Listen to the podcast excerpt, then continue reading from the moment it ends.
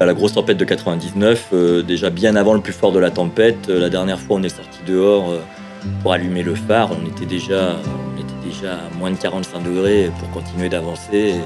Il fallait se tenir aux portes, aux fenêtres.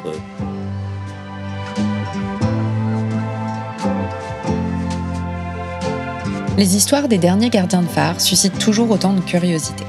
Mais aujourd'hui, la majeure partie du travail se passe à terre. Dans cet épisode, on vous embarque en immersion dans les phares et balises de la pointe du Médoc, avec Régis, ancien gardien du phare de Cordouan, qui nous a accueillis sur leur site au bord de l'estuaire de la Gironde. Écoutons. Je suis Régis Magnier. Je travaille euh, à la subdivision des phares et balises euh, du Verdon, qui est rattaché euh, à la DIRM SA, la Direction interrégionale de la mer Sud-Atlantique, qui elle-même est rattachée donc au ministère de la mer. Je suis au sein des phares et balises du Verdon depuis 96. Et mon premier poste était assez original puisque j'ai commencé en tant que gardien de phare à Cordouan. Je n'étais pas du tout d'un milieu maritime, donc c'est comme ça que, j'ai découvert un petit peu tout ça. Euh, je suis resté euh, une dizaine d'années. Et ensuite, euh, pour des raisons personnelles et professionnelles, j'ai vu que je me plaisais bien dans la région. J'ai eu l'occasion de retravailler à terre euh, dans différents postes et maintenant je suis l'adjoint euh, du subdivisionnaire euh, Ronan Floch. Donc, nos missions principales, donc on est principalement chargé de la signalisation maritime, donc tout ce qui est phare, phare à terre, phare en mer, feu, tourelle en mer ou à terre et bouée. Notre zone d'intervention euh, pour tout ce qui est feu à terre, c'est le département de la Gironde. Et ensuite, pour les bouées, on peut aller le plus au nord pour les grosses bouées, euh, le plateau de Rochebonne en face de La Rochelle, très au large. Et le plus au sud, euh, on va jusqu'à la frontière espagnole avec l'entrée du port de Bayonne. et puis plus localement, donc on a tout l'estuaire de la Gironde jusqu'au pont de Pierre à Bordeaux. la Dordogne maritime, qui va jusqu'à Libourne. Et ensuite, en redescendant au sud, on a aussi en gestion tout le parc d'équipements de signalisation maritime, ou d'ANM plus précisément, parce que ça a changé. Donc, on a à peu près 250 aides à la navigation sur le bassin d'Arcachon que l'on doit gérer, euh, et le phare du Cap Ferré aussi, évidemment. Donc, on a quatre phares en tout en gestion. Donc, le phare de Cordouan, le plus connu, euh, le phare de Grave qui est juste à côté autour de Port-Bloc, en redescendant. Donc on a le phare d'Ourtin et donc le phare du Cap Ferré. De plus en plus, on a aussi, euh, je vais en parler maintenant, mais une mission de trouver un second souffle ou une seconde vie. Donc même si les phares euh, sont toujours d'actualité en tant qu'aide à la navigation pour les marins et les navigateurs, on essaie de plus en plus de les ouvrir au public les phares, ça reste assez mythique dans l'esprit des, gens. Et l'idée, c'est de faire un petit peu partager ça. Et il y a de plus en plus de musées qui s'ouvrent autour des phares. Donc, euh, bon, Cordouan, le plus visité, euh, en tout cas en mer. Le plus visité, c'est peut-être plutôt sur notre, sur notre subdivision. Hein, je parle toujours. Euh, donc, on a Cap Ferré qui est visité. Il y a le, phare de, Grave aussi qui est visité, où il y a un musée qui est en réfection d'ailleurs en ce moment. Dans nos missions, c'est l'entretien de cette signalisation maritime, donc tout ce qui est mission de maintenance euh, préventive ou curative. Et si on ne peut pas intervenir en cas de dysfonctionnement, c'est prévenir les marins à travers euh, un logiciel euh, national, logiciel Aladdin, donc c'est une base de données.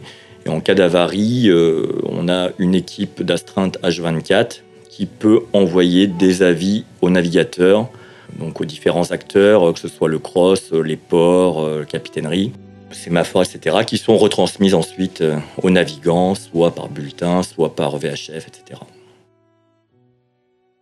On fait comment pour entretenir tout ça?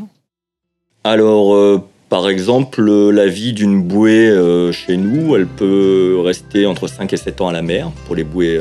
pour les bouées. On a encore des bouées métalliques en une des, dernières subdivisions, en utiliser autant, en tout cas des, des aussi grosses. On a encore des bouées 12 euh, mètres cubes euh, et même 15 mètres cubes qui font, plus de 10 tonnes, euh, qui sont assez énormes. Hein.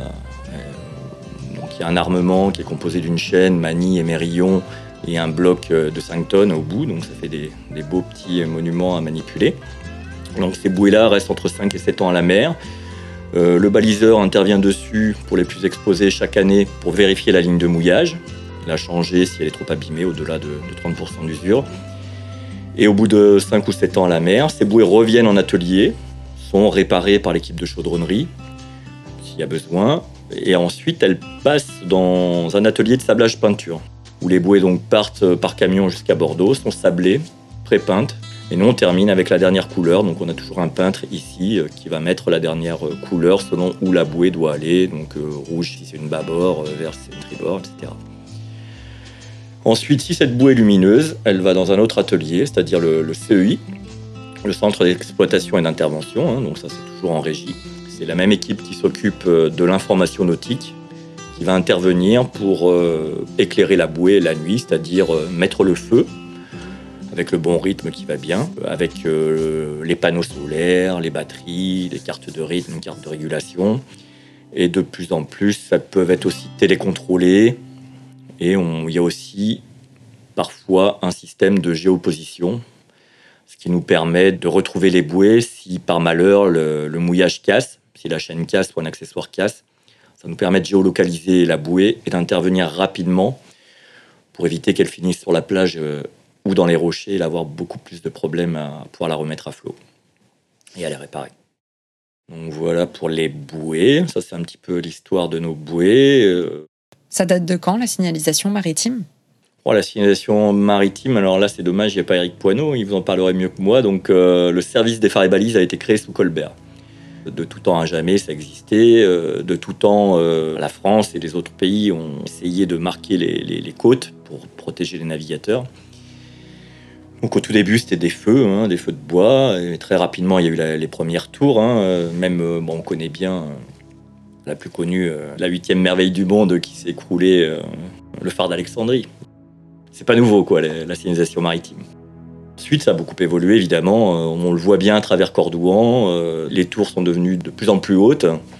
Et on en a mis de plus en plus. Hein. C'est-à-dire que maintenant, normalement en France, qu'on arrive de n'importe où sur la côte, on voit des phares d'atterrissage qui se recoupent, au moins, je crois, à 10 000 nautiques des côtes, permet aux navigateurs de pouvoir euh, atterrir sur les côtes de France en voyant toujours euh, une lumière qui leur permette de se localiser. Ensuite, bien sûr, il y a eu de l'évolution. Hein. Nous, pour faire l'exemple de Cordouan, euh, les premiers feux, c'était bois, ensuite charbon de terre, graisse de baleine, ensuite le pétrole. Et pour Cordouan, il a commencé à être électrifié en 1948 grâce à des groupes électrogènes, puisqu'il n'est pas relié par des câbles électriques. L'électricité est toujours produite par des groupes électrogènes, stockés sur batterie, qui restituent l'énergie pour les besoins du phare et des gardiens, puisqu'il est toujours euh, gardienné. C'était une petite parenthèse sur Cordouan, mais ça illustre bien l'évolution des phares et balises un petit peu au niveau mondial. Donc c'est une des raisons d'ailleurs pour lesquelles il va être euh, classé UNESCO, c'est qu'à travers Cordouan, on retrouve l'universalité des phares et, et, aussi des lanternes, puisque c'est à Cordouan qu'a été testé pour la première fois l'optique de Fresnel en 1828, dont la technique a été reprise euh, dans tous les feux, les phares au monde. C'est-à-dire qu'il y a une partie euh, centrale euh, qui a un effet loupe, et une partie sur les côtés qui dévie le pinceau lumineux de la lumière et qui fait qu'on voit le phare d'aussi loin.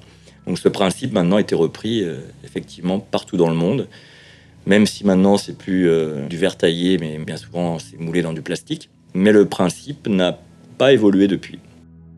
Du coup, vous avez été gardien du phare de Cordouan? Oui, j'ai fait de 96 à, 2004-2005.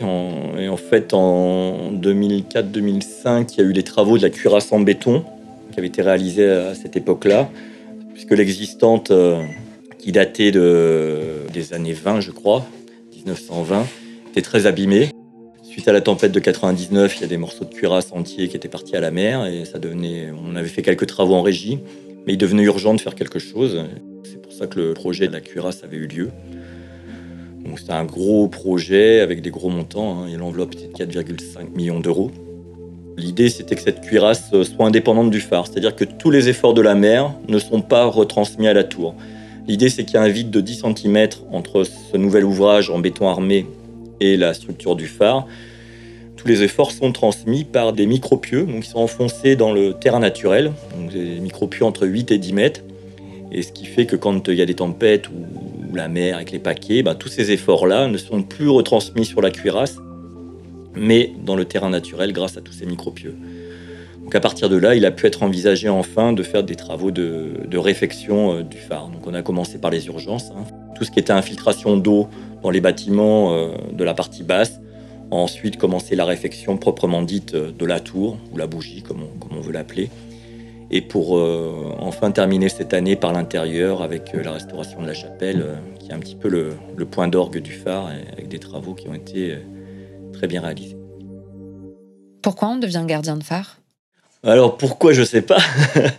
moi c'est pas du tout par vocation. Les autres je sais pas. Je peux vous parler de mon cas personnel. Moi c'était ni par vocation ni par envie à la base. Hein. Je connaissais pas du tout ce travail-là. Alors, euh, je croyais même que ça n'existait pas. J'avais été marqué par un reportage euh, où on voyait euh, les derniers gardiens de phare. Alors, je sais plus quel phare c'était. Et pour moi, les, phares, même en 96, les gardiens de phare, ça n'existait plus.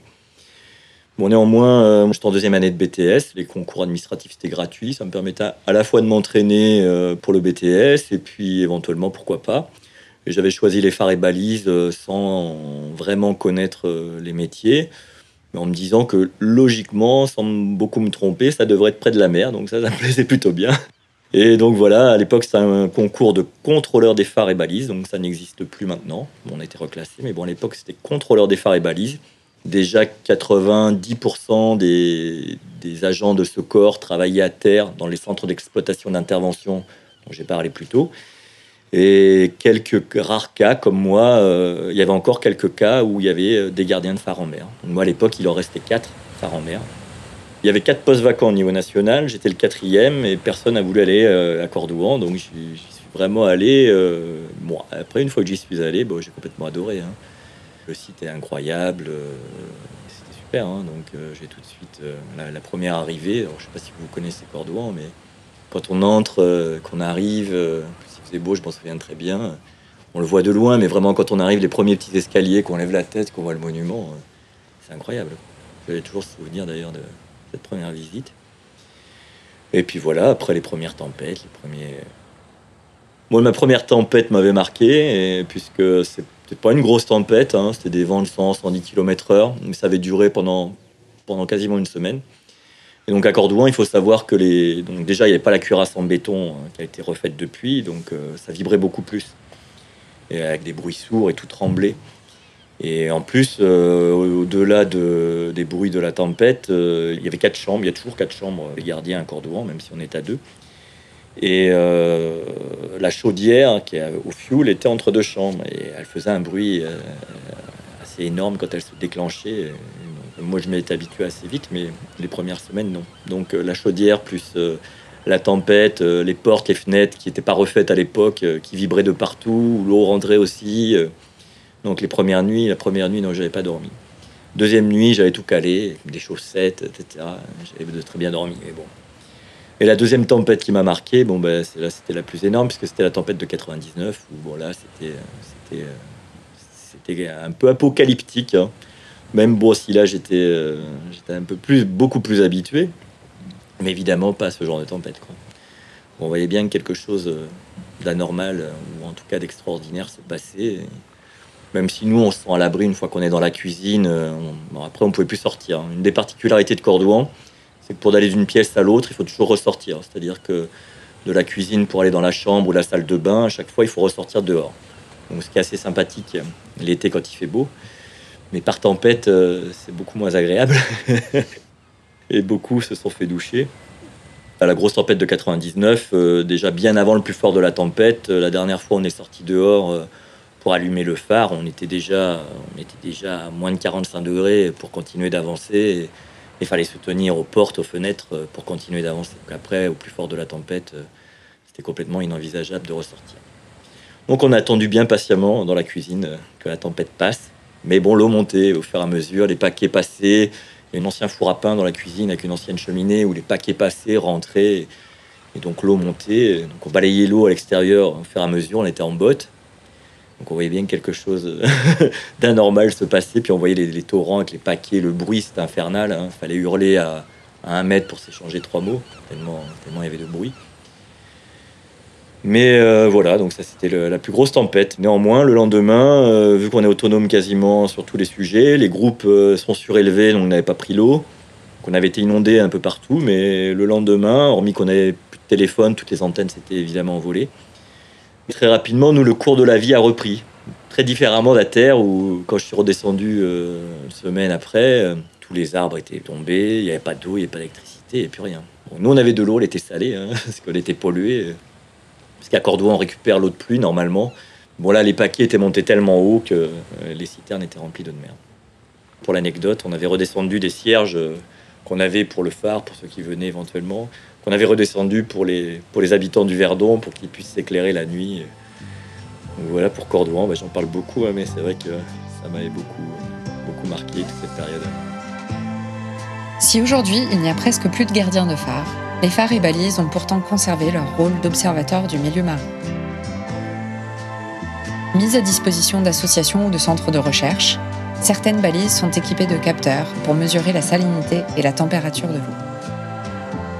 Déjà en place pour assurer la sécurité de la navigation, elles participent aujourd'hui à l'observation des conséquences du dérèglement climatique en mer. Merci d'avoir écouté cet épisode de Radio See the Future et à bientôt sur sailinghirondelle.com pour de nouvelles rencontres.